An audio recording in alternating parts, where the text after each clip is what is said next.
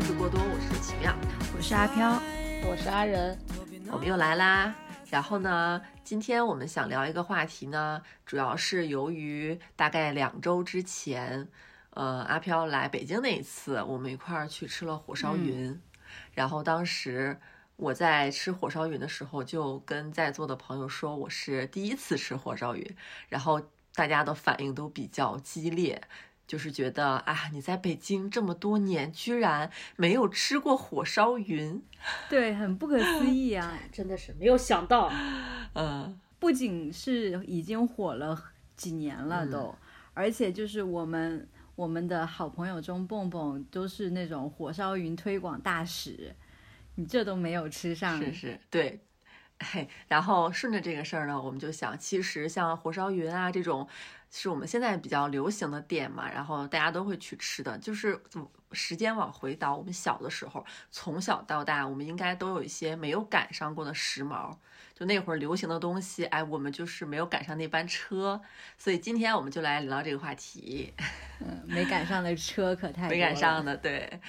阿仁先说说吧，什么没赶上？就是昨天晚上写这个大纲的时候，然后就开始回忆自己的前半生，然后就发现呢，我没赶上的时髦可是太多了，我啥啥都没赶上。我因为我觉得我很，我跟身边大部分同龄人的生活轨迹没有那么的完全一致，可能因为我小的时候太中二了吧。其实我我的我的朋友们，嗯，中二的人并不多，我觉得。就我并不是在一个大型中二的团体里，我和大家就是喜好都不是很不是很同步。就比如像小学、初中那会儿非常火的周杰伦、S.H.E 那会儿，大家都是就反正反正人人都在传唱吧，然后我就几乎是没有听过原版，而且是完整版都没有听过，听的都是各路的翻唱版，就是身边的同学们翻唱的。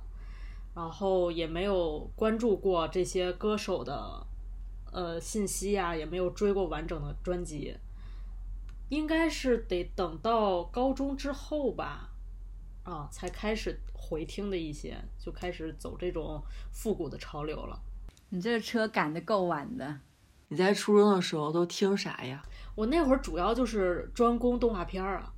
然后 听了好多那个就是动画片的片头曲什么的啊，但是也听过一些歌，可能是，但就有点老那些歌，可能因为我当时我家 没有，就比如像张震岳呀这派的，然后对，因为因为我们家就也不是属于那种会很很关注就是当下最火的音乐，就是像。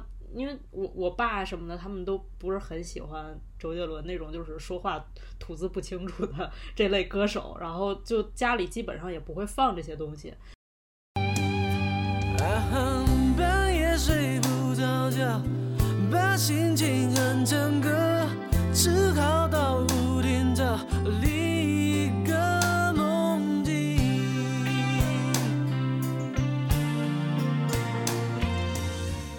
然后我就也并不是很感兴趣，所以当时最感兴趣的就是晚上六点钟哪台不开始播动画片儿，所以呃就就没有太多渠道去听这种就是流行音乐。我印象中记得我第一盘磁带好像是 S.H.E 的《半糖主义》，好像我就买过这一盒磁带。我记得好像我都没有没有买过周杰伦的磁带或者是 C.D，好像是。嗯，数字音乐开始了之后，好像是在 M P 三听的，我也不知道是自己是不是赶上这这趟车的哪一段了。半糖主义这个歌我印象挺深刻的，跟阿仁这种不接触 S H E 不同，我当时是因为上初中的时候，我们那个校园歌手大赛，我们当时有四个好姐妹，然后呢就是要演唱半糖主义这首歌。那四个人怎么当 S.H.E 呢？最后我就没有，我就没有入选，然后我没有入选，我没有入选，然后可能小宋觉得我可怜吧，又跟我另外单独又组了一个组合，就是他一个人要跨两个组合。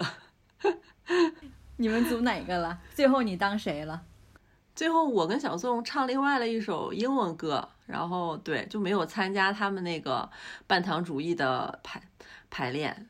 对，然后然后他们三个就至今我们去 KTV 唱歌的话，他们都还要唱这个歌《半糖主义》，因为当时他们有分自己是谁，然后还有那个站位。哦，对，我也有印象。我小学的时候，不是小学，初中的时候，我也是挺好的朋友，然后他们也是要在年底的那个那个叫什么来着？呃，就是年终汇演的这种，就全校组织的那种，然后他们也是要唱那个《金钟罩》。嗯，《金钟罩铁布衫》。对，对对对，然后就我每天都会陪着他，然后看他练歌嘛，那是我觉得。我当下最熟悉 S.H.E 的最一首歌，但是也没有听过原版。我第一盘磁带是飞儿乐队的，嗯，我们的爱。你这好悲情啊！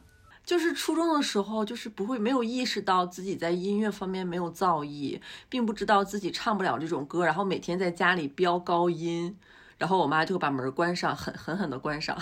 而且就是。我经常会有一些暑假的时候，我会去 B 站看 S.H.E 的演唱会，就是会有一个演唱会合集，我会抡着看，然后就电视放在那儿，它已经是成为我的青春记忆了。没赶上他们的演唱会，我会觉得好可惜。这辈子心愿之一，也就是能够听一次 S.H.E 的演唱会合体演唱会。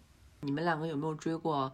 韩流啊，就是韩流明星，没有，没有，赶不上这个，一个韩流韩流都没追过。呃，我我当年就是喜欢过韩庚，感觉是个很古早的回忆。因为当时那会儿男生女生他们，嗯，国内的那张海报，就是在男生女生上是这种横版打开，然后铺成一整张。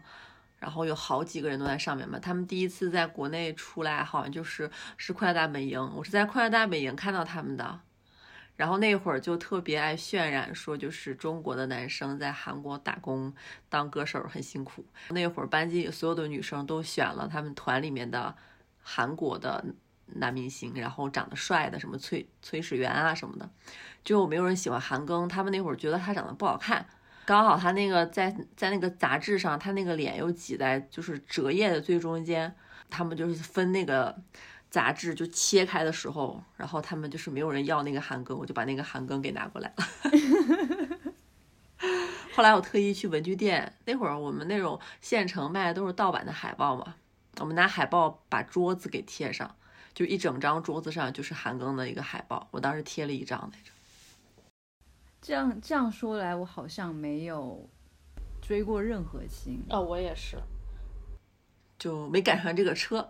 嗯，我觉得对我来讲不是没赶上，就不想赶。就是我觉得可能因为我从小就是一直在看日本的动画，然后我就对韩国的那些那些真实的偶像 idol，我好像不是特别感兴趣。但是我身边很多人都追，我姐追，然后我当时有几个闺蜜都在追，所以我就是耳濡目染，知道他们几个人，也被迫看过一些他们的 cut，还被迫有人逼对，被迫，就是我想我想跟他们聊天的时候，他们就一直就会放着这些东西，对，然后就当做一个背景音什么的，所以多多少少有看，然后就觉得还是不感兴趣，嗯，也可能就是全是男的吧。嗯，哎，那你会有喜欢的女团吗？像 Blackpink？也没有，我我就是，嗯，我回忆了一下，我就是对追星这类的提不上特别特别大的兴趣，然后也不会特别长时间的沉浸在里头。可能呃，有的时候看过某个剧，看过某个演出，然后可能有短暂的非常狂热的喜欢谁，然后但是可能很快就过去了。呃，还到不了追星的程度。我我想起我我大学室友，就是，呃，他喜欢李宇春，然后那是我接触的第一个也是唯一一个玉米，然后他对李宇春喜欢的方式，就让我觉得，是我觉得粉丝跟明星之间最好的那种距离。他很虔诚，他从来没有看过李宇春的演唱会。但是李宇春从出道吧到。不能从出道那会儿他还很小，应该是他后几年，从他开始喜欢上李宇春到现在为止，他都已经结婚了。呃，凡是有李宇春的物料、杂志、什么代言，他都会买。很早之前他就会买，而且他是没有加入任何什么粉丝团啊、粉丝群、会员会，他就是一个人单打独斗，搜集信息，买这些东西。当时我注意到这个事儿，是因为他把那个杂志寄到宿舍了。那会儿对大学生来说，一本李宇春上的那种。什么家人挺厚的，然后很贵，然后他每次一份杂志，嗯，一本杂志他要买两份儿，一份是那种连外封都不拆，要真要收藏级别的，另外一份是戴着手套然后翻开，是那种塑料手套，还要戴他的东西，对，尤其是呃珍藏的那个不拆塑封的什么专辑也好，什么书还是物料。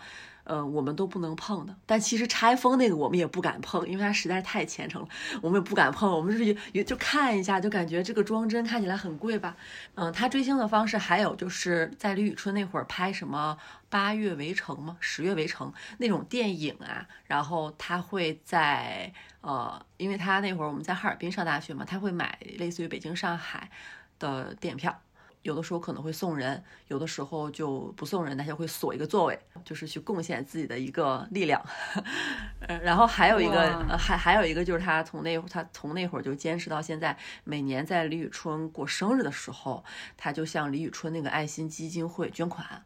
他每年都会固定在李宇春生日那天，在朋友圈发一个他呃向基金会捐款的截图，但是是抹掉数字的，每年都捐。我的，我现在都觉得。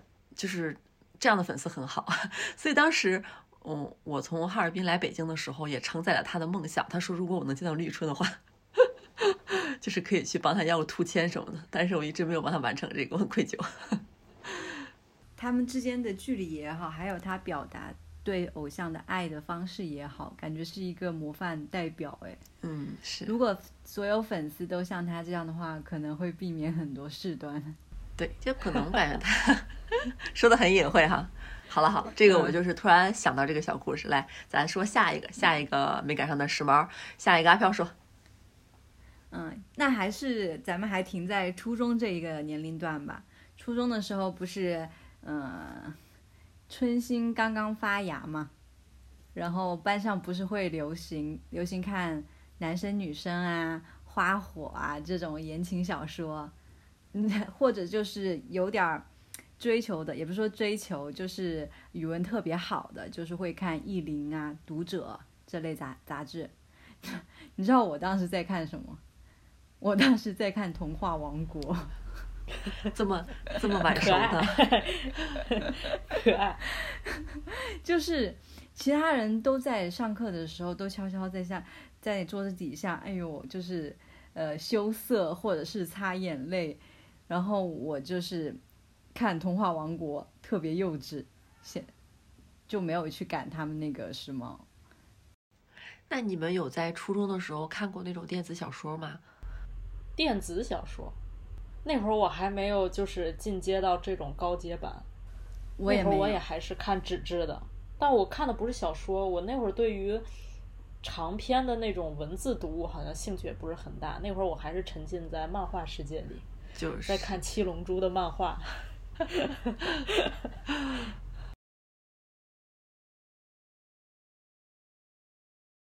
阿飘呢？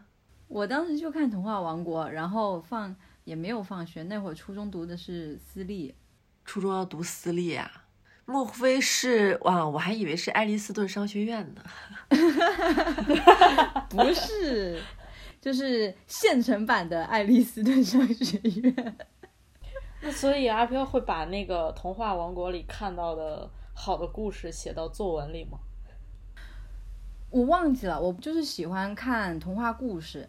我记得好像，呃，我不知道是不是这本杂志哈，曾经它有一个征稿，有一个什么什么大奖赛，我还真写了。我写了过去之后，给我回回信，然后给了给我颁发了一个纸质的奖状。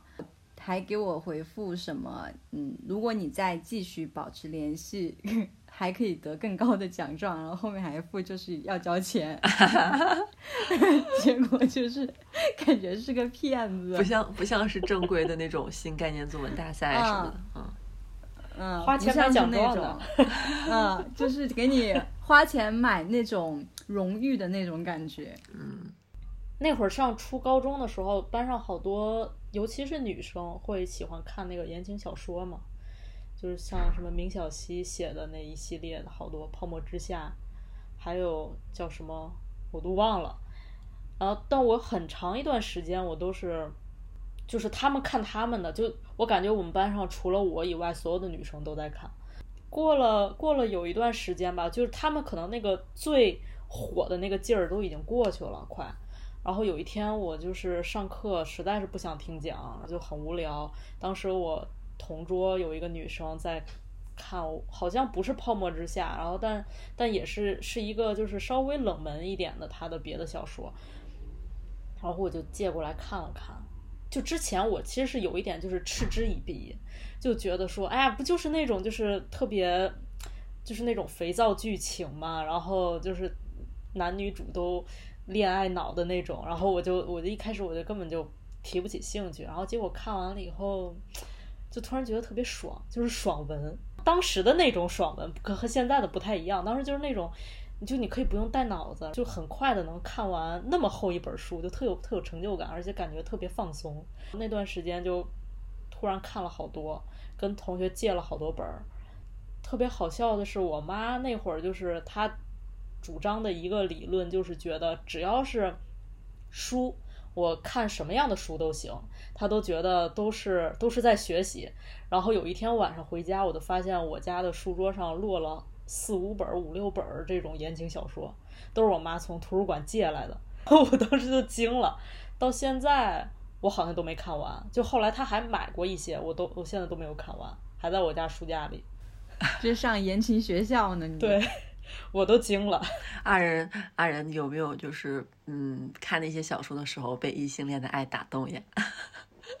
嗯，我印象比较深的是里面就是讲说男女主刚刚认识，我忘了是哪本书里的情节，就俩人刚认识的时候，嗯，就他们俩一起坐公交车上学，本来一开始不太认识，只是觉得面熟，是同校的。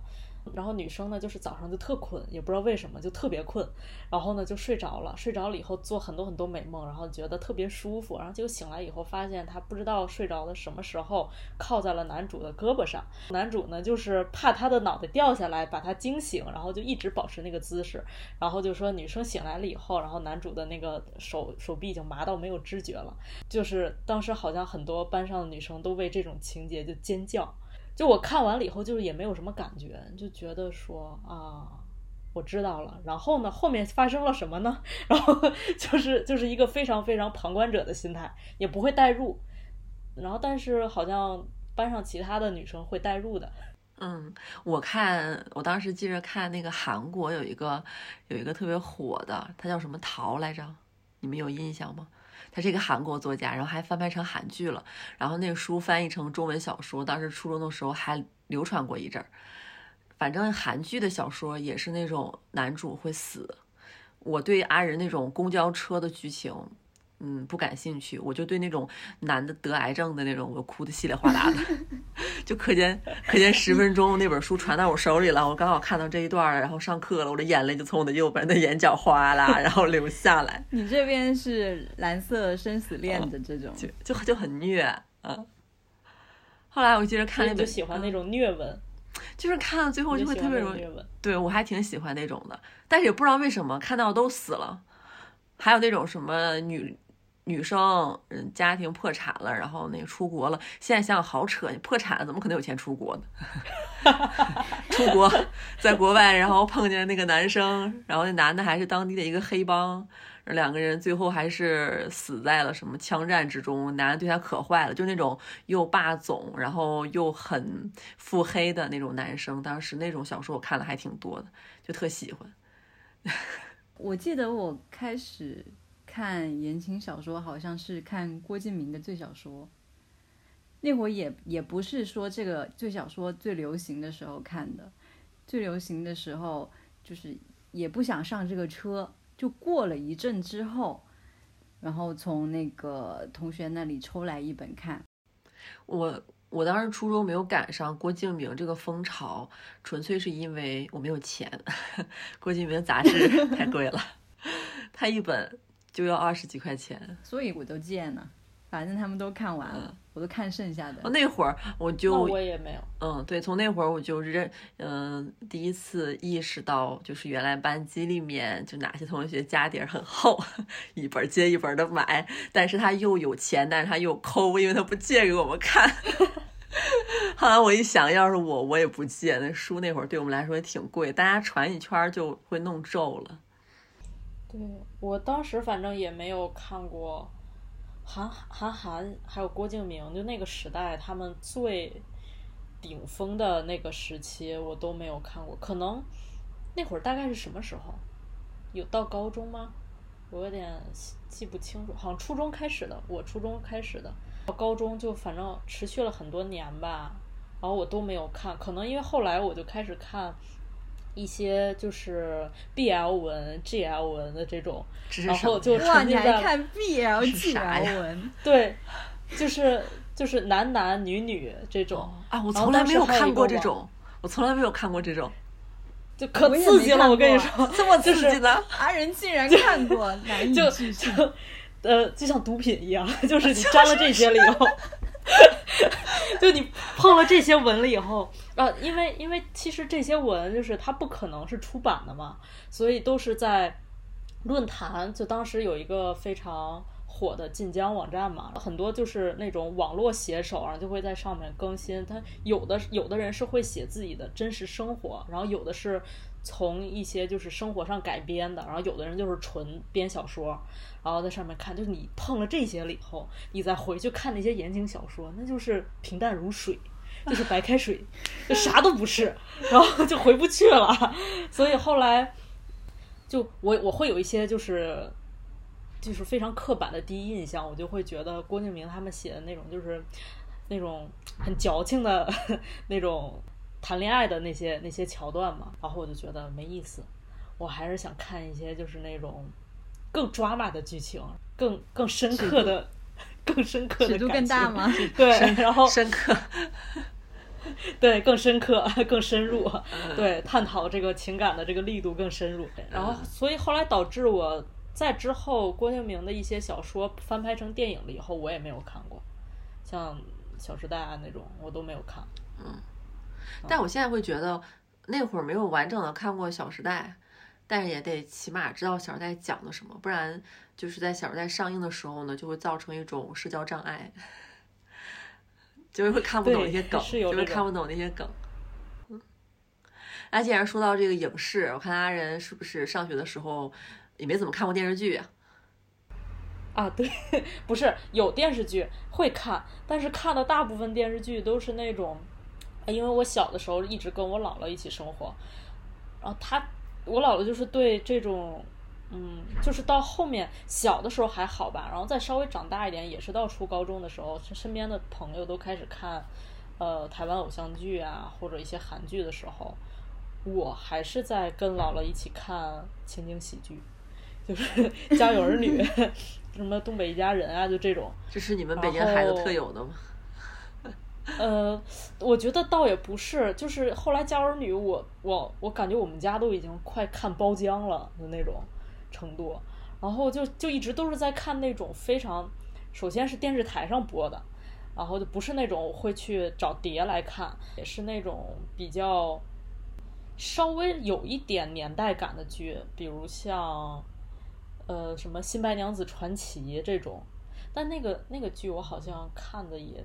比较早了，应该是小学到初中的时候吧，也不是说到高中还在一直看，但是，但是，但是我印象里我看的第一部台湾偶像剧是到了高中才看的，看的那个《转角遇到爱》，偶啊间，对，就是看的这个，然后当时看这个也是因为是跟朋友一起，他说他要去买碟，他要看什么片儿来着，我忘了，也是。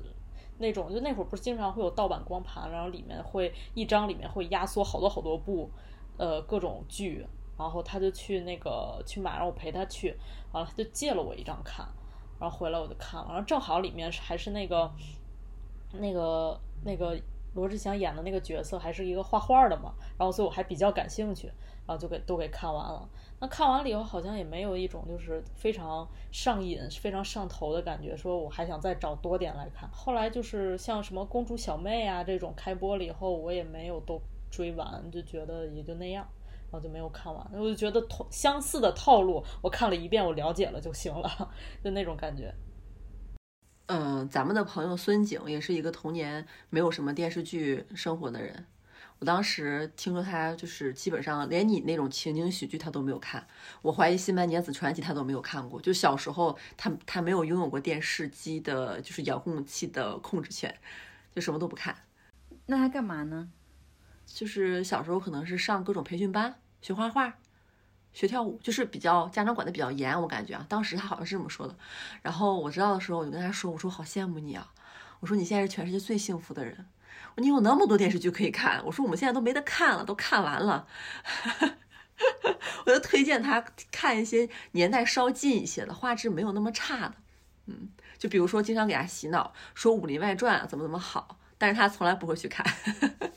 《武林外传》这个我真的是赶上了。然后前几天我听那个。呃，来都来了，那个播客讲那个金庸、杨过跟小龙女那一集，我当时就发给孙景，我说，我说这一期节目好啊，我说这一期节目没看过金庸的，不知道杨过小龙女的都能听明白，然后我还完整给他讲了一遍，就他不知道杨过小龙女、郭靖、黄蓉、郭芙、郭襄大概是个什么关系，然后我重新给他讲了一遍，我还挺过瘾的。你记得好清啊，这些电视剧的因为我我小时候。没干别的事儿了，就就看电视剧了。就是我的，我小学五年级的时 候，我就戴上近视镜了。第一次去眼镜店配镜子，就已经二百五十度了，两只眼睛都是二百五十，二百五，这个数字也不是很好。戴上小眼镜之后呢，我也是 戴上小眼镜之后，别人都说：“哎呀，这小孩一定学习特别累吧？”我说：“不是，就是因为看电视看太多，看电视看看电视看太多了。”我还曾经为了看电视，跟我妈发生过很多次。争吵，我还给他跪下过。我之前在我那边博客讲了，给他跪下过。而且这个事儿，对，而且这个事儿，我其实说出来挺羞耻的。第一次对外边人讲很羞耻，我觉得那是我尊严被践踏的一刻。但我现在要训训练我自己，不断重复的把这件事讲出来，我就不会觉得羞耻。麻了，为了看电视向妈妈下跪，还不是说我妈站在那儿，我面向她跪的，那起码还正式一点。我妈躺在床上睡觉，我跪在床边，屋里关着灯，你这画面，我跪在床边，我哭着说：“你就让我把大结局看了吧。”很羞耻。大结局要不让看，那真的是有点过分。所以我现在想，嗯、呃，如果我真的就是经济自由了，然后我生活也独立了，我可能要买一个巨大的电视，每天看个够。我现在就很喜欢看电视，我家现电视现在是五十六寸的，特意买了个电视看电视。然后初中的部分还有播？我看阿仁这边还有，阿仁主要是就是集中在青春期时候。只不过刚好吹着南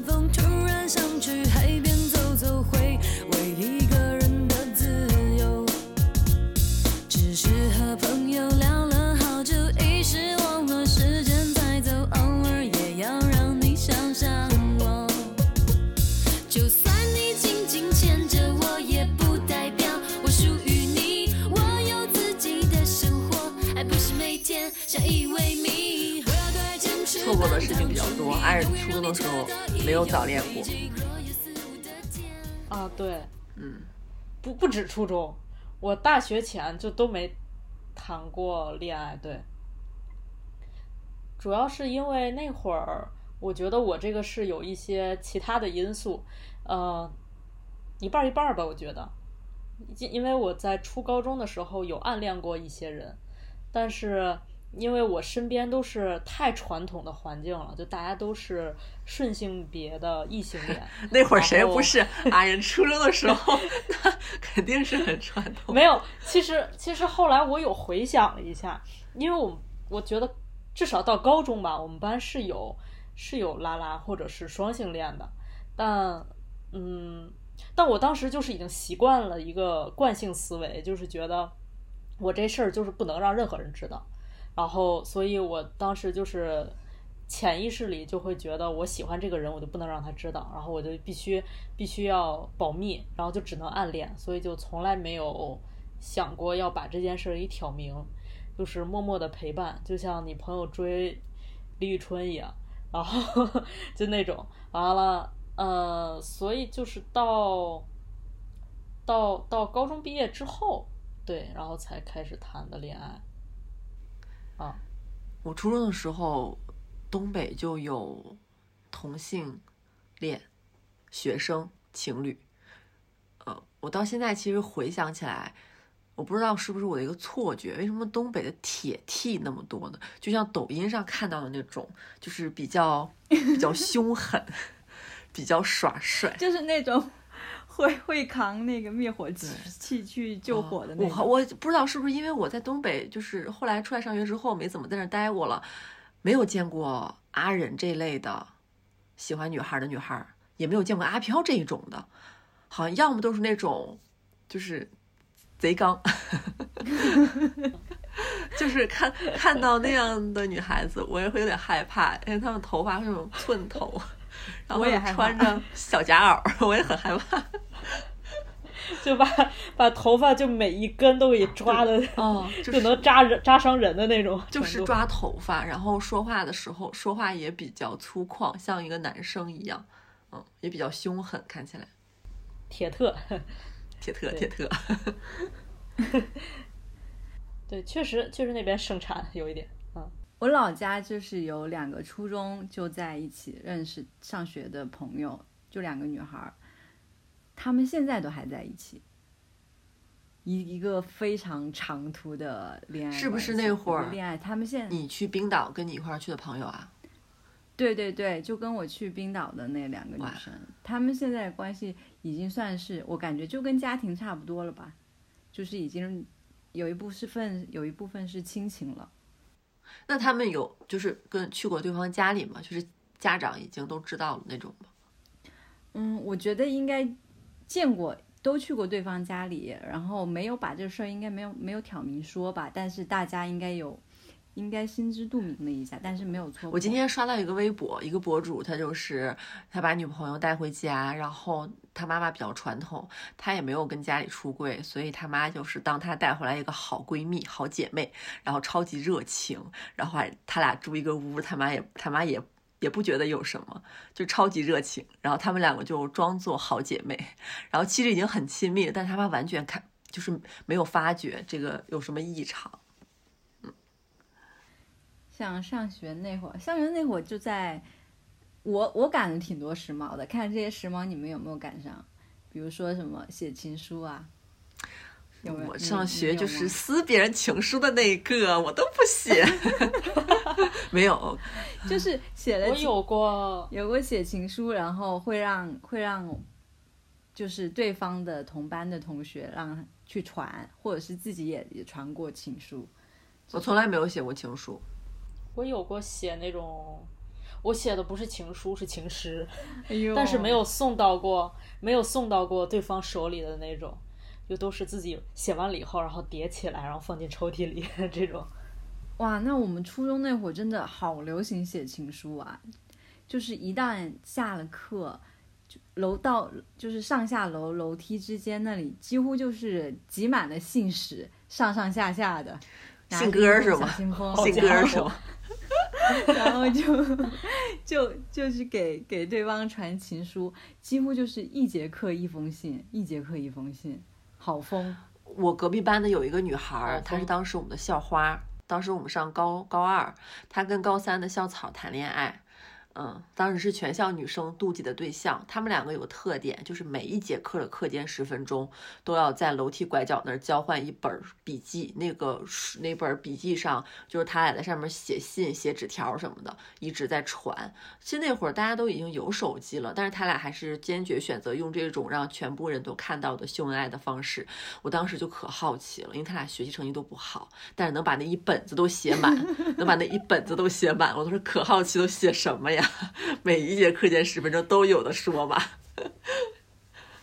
对啊，就好奇怪呀，为什么当时会有那么多话说？真的频率高的时候，一节课一封信，好吓人，而且还会把那个信纸折成不同的形状，比较常见就是那个折爱心。那时候手也不知道为什么那么巧，就噔噔噔一个爱心出现了。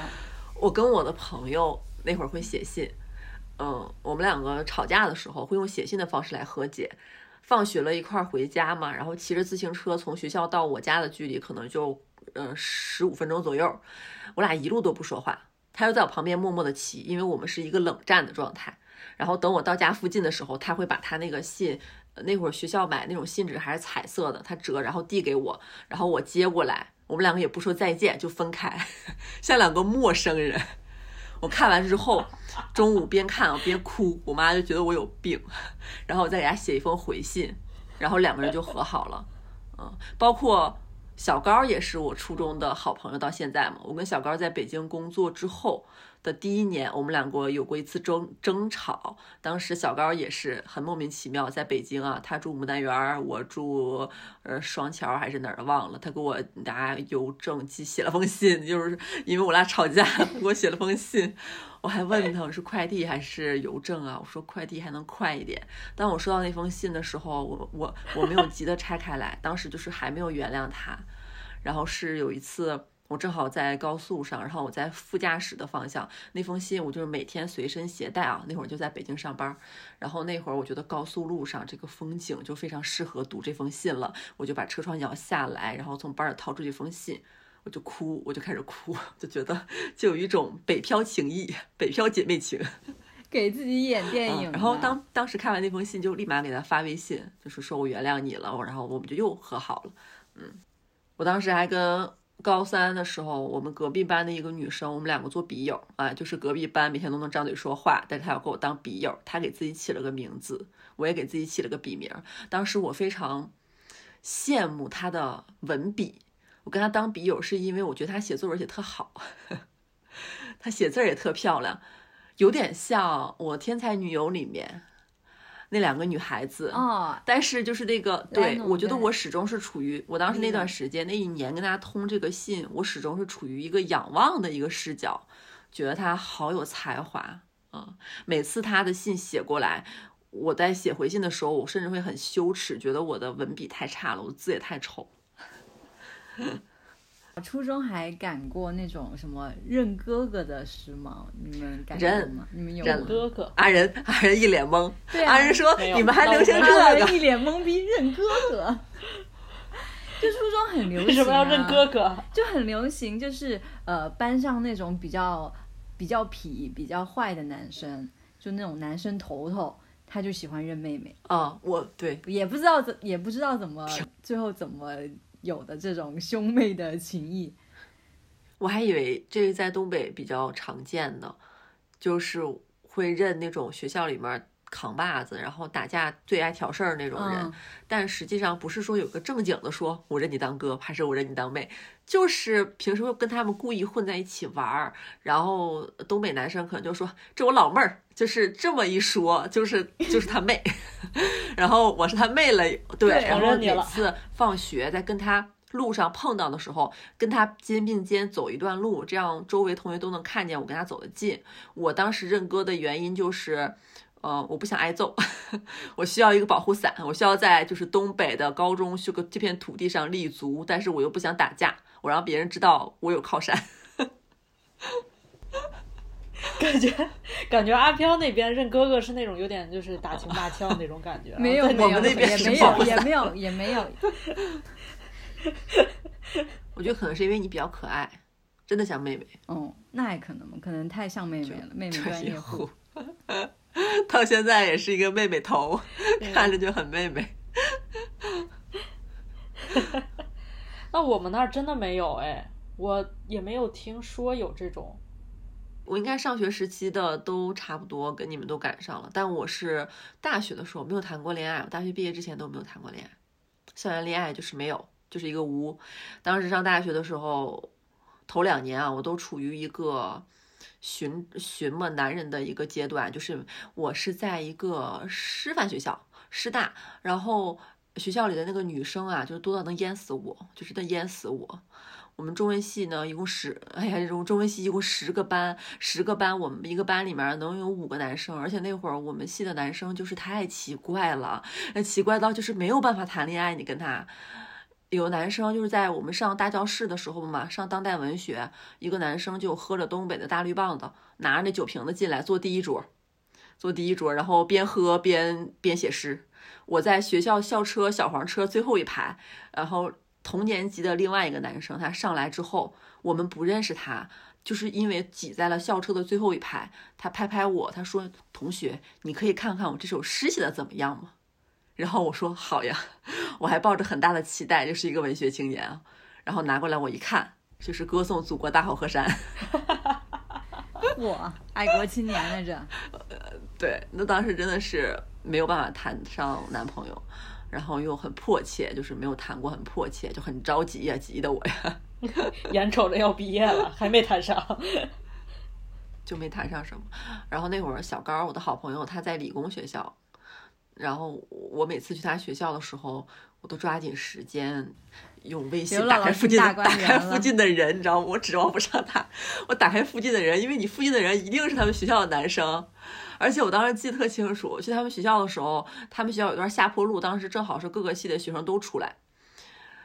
他们系还有他们学校居然还有国防生，我会看到国防生穿的那个穿着他们那军装在那儿练练，反正就是像拉练一样，还有教官训练，哎，当时给我迷的呀！我们学校就没见过这么高的男生，迷的不行了，五迷三道了，五迷三道。然后下坡的时候，因为他们学校都是那种理工男生，他们已经休息了，两个男生在路上在讨论上课做的一道题。我听不懂啊，还是什么函数？当时就哎，太迷人了，哎呀，哎，太迷人了。哎呀，小李两眼放光，就是一个没有人写诗的学校，真是不错呀。那你们大学早恋有赶上吗？有，但大学我觉得那个不叫早恋了。对呀，大学已经成大学校园恋爱，说错了，对不起，对我来说还是早恋的。那个最多算校园恋爱吧，半校园恋爱。嗯，但但我当时因为跟当时的女朋友不在一个学校，所以也没校园上，就还是一个有一种那种异地恋的感觉。我当时会很羡慕在学校能谈恋爱，哪怕是异校恋，就会有一个男生。千里迢迢，像阿仁就是会有另外一个女生千里迢迢从其他地方赶过来，然后你们见面约会。而且那会儿在东北，我一到冬天我就感伤，不是因为雪花让我感伤，而是别的女生有一个可以插进去的温暖的兜。因为那些男生会把女孩子的手放在兜里，然后太冷了，东北零下四三四十度，我脑子里想的都是爱情。你有自己的兜。我是有自己的兜，每天自己这样插着，这样这样，就是双手交叉，东北串。笑死！然后那会儿就是女寝楼下还有很多情侣，也会很羡慕他们，他们经常会被表白啊，对对，就被围观。嗯，但我觉得有点社死哎，那种。可能我本人不太是挺社死的，我我就是表面上，如果他们觉得哎天呐真夸张，就很夸张，然后这花也丑蜡烛也丑，心里想的要是给我一个也还行吧，我可以拒绝掉，但是也可以有，有了总比没有强，哎是这个意思，呃，然后就是工作之后了，呃，我觉得我跟阿仁有一个没赶上的时髦，阿飘有，就是我跟阿仁没有纹身，阿仁你是没有纹身吗？我没有。对对对，毕竟咱俩很长时间也没见了，万一你去国外被就是西化了以后，是不是有纹身的想法？我也不知道。我一直都有纹身的想法，但是一直都没有想好具体的图案和纹在哪儿，就一直有在犹豫，有好几次都是接近于要决定了，可能大概进度条走到了百分之七八十吧，然后又又觉得不妥不妥，再想想，然后就一直拖到现在。我也是，就是因为决定不下来纹什么。我觉得我变太快了，我纹什么我都会后悔，就只能玩纹身贴，你知道吗？我是纹，觉得我一个是纹了猫嘛，还有一个纹了那个幽灵公主和山神，这两个就是我没有考虑那么久，因为纹猫的话是我能确信这个东西是不会变的，对它的感情是不会变的。纹幽灵公主是纯粹因为好看，它没有什么意义。对，其实我后你有幽灵公主吗？幽灵公主是宫崎骏的那个对对对，宫崎宫崎哦骏那个动漫里面的幽灵公主，就那部电影里面的人物和那那部电影里面的山神。我都忘了你是个花臂，我就记得有个有，我只记得有猫。哦，对对对，其实我有我有仔细端详过我身边就是有花臂的朋友，就是我就会发现，他们就是经常会，呃，就除了有那种整块的一呃一一套图案之外，然后他们经常是有那种很小小零碎儿，就比如嗯纹一颗流星啊，或者纹一个什么东西，就特别特别小的一个图案，在那儿填缝儿。然后我就觉得这个东西其实多了以后吧，它的意义就没那么重要了，然后就是好看就行，不突兀就行。但是就是我觉得就是第一个最难了，然后我就一直卡在第一个上面。我会觉得你是会不会有可能第一个会纹米团，对我第一个肯定会纹米团，但我没有想好纹什么是样怎样图案的。对图案？那你可以给自己给自己画了呀。那肯定有这个想法，有这个想法。我不太想要纹那种就是特别呃拟实的那种，就是动物肖像，就是正脸肖像的那种，我不是很喜欢，所以我就一直也也不太想就是那种简笔画，所以我就一直卡在这里，没有没有画。咱们身边的朋友，因为那会儿咱们一块儿上班的时候啊，那会儿一六一七年，呃，咱们那个工作室里边的所有同事，没有纹身的人就特别的少。我当时就是一度觉得，真是一个 文化多样性，每天都琢磨，要不我也纹一个，要不我也纹一个。直到阿飘都去纹身了，要不我，要不我也去纹，但是我始终就没有下得了这个决心。嗯，主要我觉得当时咱们很多朋友他们纹的那些东西真的都还挺有意义的。呃，那会儿因为我是一七年养的米团，然后我在之前的话，我真的是没有任何理由去纹身，就是没有一个我觉得对我来说意义非常重大的图案。那你你也可以纹三百啊，是可以，我是有这个想法，但是你像阿飘已经纹猫了，我再纹猫，我觉得跟风，咱就不想赶这个风 嘿。又不是同一只猫。这确实不是同一只猫，但是想留下的就是意义这个点就太类似了，不是不不可能，不是说不能纹也可以纹，但是我觉得我现在到这个岁数了，哎，这么说说起来感觉很老，就感觉年轻年轻的时候也很老，就是再往前倒五年没有干这个事情，现在也很难下这个决心了。我记得我跟小胡刚认识的时候也交流过纹身这个话题，那会儿我们两个就就是彼此还是一个试探和暧昧的阶段，就两个人都特装逼。然后都想显示自己，哎，纹身嘛，说纹就纹了。到现在就是谁也没有纹，挺好。就胆子还是很小的，嗯。因为我老觉得我妈在检查我，我每年过年回去洗澡，就东北不都搓澡吗？我妈都是小时候给我搓澡，但现在我没喊她给我搓澡，她就会突然，因为也是我妈嘛，她就突然就是家里没人嘛，我洗澡就推开卫生间的门，趴个缝，然后这样看一下，说搓背不？然后我说不搓，然后我发现他上下打量我，就是看我裸体，他就检查我是不是缺斤少两，妈妈的凝视 是不是在身上，对啊，是不是在身上动什么手脚那种，所以我就其实也挺怕的，嗯，啊，对，其实我妈也有一点不太能一下子接受那种大面积的纹身，她也是那种特别特别怕后悔，她觉得这种东西就是纹了以后，她跟着你一辈子了，然后会后悔，然后而而且他觉得等老了以后皮肤松弛了就不好看了，就是他对于这种很难去之后再改变的事情、再撤回的事情，他都特别特别小心谨慎。说到北京，北京也在北京这个地方，好多时髦也没有赶上。我没爬过长城，嗯，没吃过火烧云，再 Q 一遍，我们都吃，就你没吃，还没还没去过那个环球影城呢。哦，北京的我也没去过。这个时髦我是想赶的，但是没有机会赶。啊，我是一个很怕人人多的，我怕地方，我很是很怕那种人多的地方，我很怕排队。但我觉得环球影城应该还好吧，我觉得可能排队，即使排队，体验感应该也会比欢乐谷这种强一点。对，但我觉得就是，如果你真的想去一个地方，你是怎么都有办法去的，你就一定会找到那人最少的时间，然后安排一个合理的时候去。我觉得我就是可能没那么喜欢，里面没有什么 IP 人物形象是我喜欢的，再加上我又不是特别能做那些游乐设施。我曾经在哈尔滨做有去游乐园啊，那是我长大之后唯一一次被朋友被同学请客去游乐园，我坐了七趟旋转木马，其他的所有都没有坐。当时那个游乐园的票价都值不回来，我非常抱歉，我就只能一趟一趟的坐那个旋转木马。然后朋友问我说：“你为什么不去坐什么过山车啊、跳楼机？”他说：“你试试嘛，不害怕。”都劝我，我还给他们讲一些特别浪漫的，就是那种瞎话。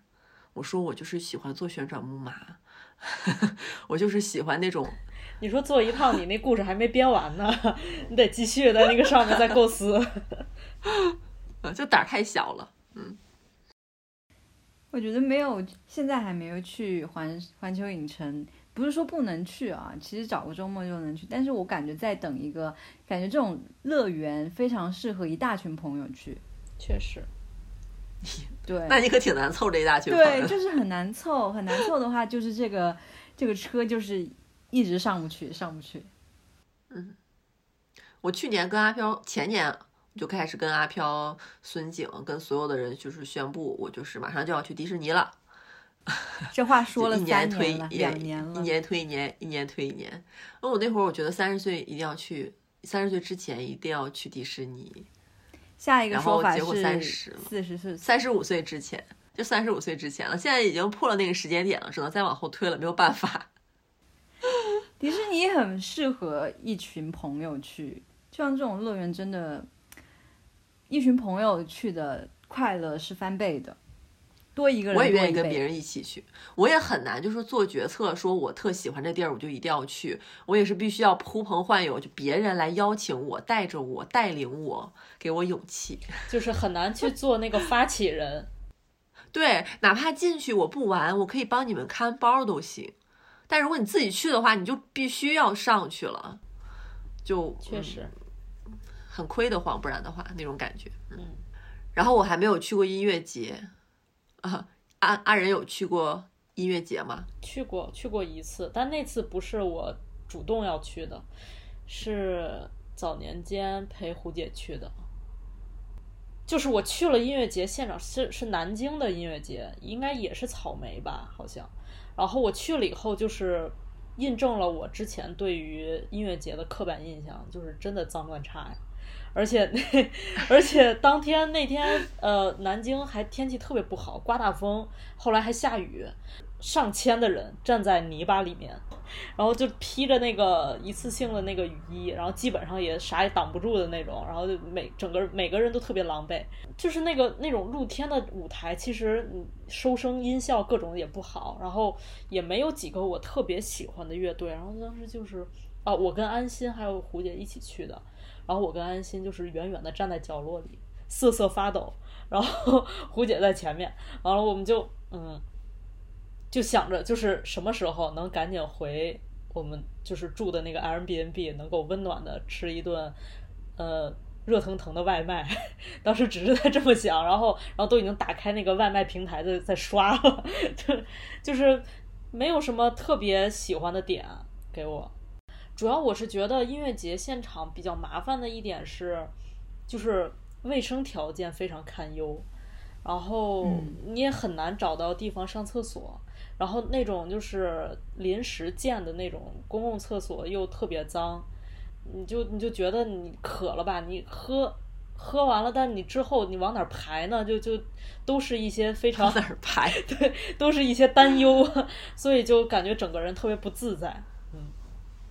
嗯，阿飘去过没啊？去过啊，但是就是，嗯，早晚温差特别大，下午就是，呃，有太阳，穿一件衣服还挺挺舒服的。到了晚上，在北京，到了晚上冻得不行那一次。我觉得可能跟我对没有什么音乐的欣赏能力也有关系。我也没看过月下，我觉得没看过月下的人应该挺少的。嗯，我都看了。我看了第一第一季，就我是完完全全没看过，就不完全完全不看的那种。呃，然后可能身边同事提起来里面的乐队的哪个队员或者哪个鼓手，我完全不认识。我对文艺男，我对文艺逼男，包括玩音乐的男的，我就是一个 敬而远之。所以我对音乐也是就是一个一般般。我听歌的场景都是写稿。那确实没必要去。对对对对对，听听现场的现这个时间长度来说，一个 live house 的那个就差不多了。音乐节现在想想，对现在的我来说，会时间会有点长。嗯，而且 live house 都是跟你们去的，我也是。我也是更偏向于看 live。那咱们最后再说一个生活方式吧，就这两年比较流行的露营啊、飞盘啊、攀岩啊，哎，骑行我赶上了，然后还有什么什么，反正就这几种，户外徒步。嗯，滑板我一个都没赶上。滑雪，啊，因为你不在国内。我滑雪、冲浪、露营，什么还有前段时间的什么围炉煮茶没赶上，其他的都浅浅浅赶上了一下下。飞盘上海应该挺多的，就会有那种自发的小组织，或者是有人真的就是在做这件事情，有很多这种小队，飞盘小队。但你但你赶上的是骑行和路冲，对这两个东西啊，实体都有了，对装备有了。我也是骑行，然后攀岩呢，攀岩是之前呢，由于咱们朋友共同好友这个胡姐一再的邀请，然后我去到了攀岩馆，然后我成了攀岩馆里面的一位观赏嘉宾，就是坐在沙发上，我跟安心我们两个。我安心、孙姐，我们三个挤在沙发，然后看他们爬。当时我就想，哎呀，这小圆点一个个长真好看，拍个照片吧，回去发个 P 老哥就可以了，就是不白来。然后他们就是说让我尝试一下，我也想过，但其实我本人有极大的一个就是畏高的一个恐恐惧在。那胡姐劝我说，她也是以前害怕，但是爬了之后发现她就爱上了这个东西，克服起来不难。但我其实一直就是觉得，嗯，我不想克服这个东西。就是我知道我可以克服到一些，然后突破自己的极限，做一些更高难度的事情，然后体会一些很多的一些感受。但我不想，我想留在原地，我想回到我的舒适区，所以我就没有尝试攀岩。我也是上次在北京的时候，胡姐跟胡姐一块儿去了攀岩，也就攀了那一次。我当时在英国攀过两次，跟朋友一起。然后对我其实也有恐高。还是有一点，就是哆哆嗦嗦的上去，而且我我没有那种系统性的训练，就肯定力量也不够，所以有很多地方都爬不上去嘛，就那个体验感和娱乐性就一般。但我觉得，就反正就这些户外运动对我来讲，就可能就是跟谁一起玩更重要。就是我可能并不是，嗯，因为因为我觉得我对这项运动感兴趣，然后我就随便找几个人都或者随便在网上约个这种。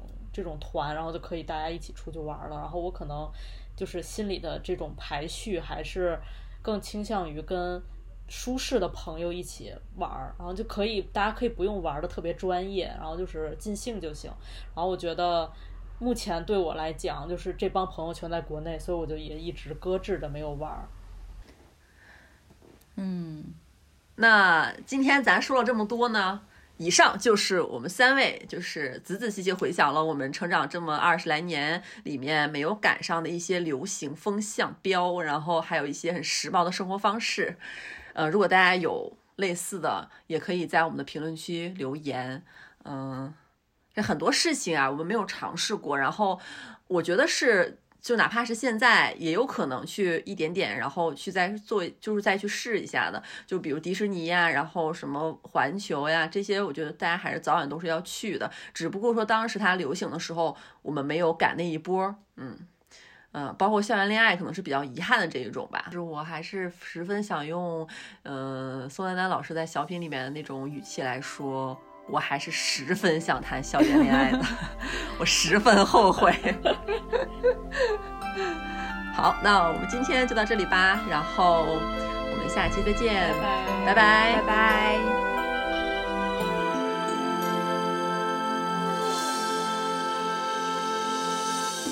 半夜睡不着觉，把心情哼成歌，只好到。屋顶找另一个梦境。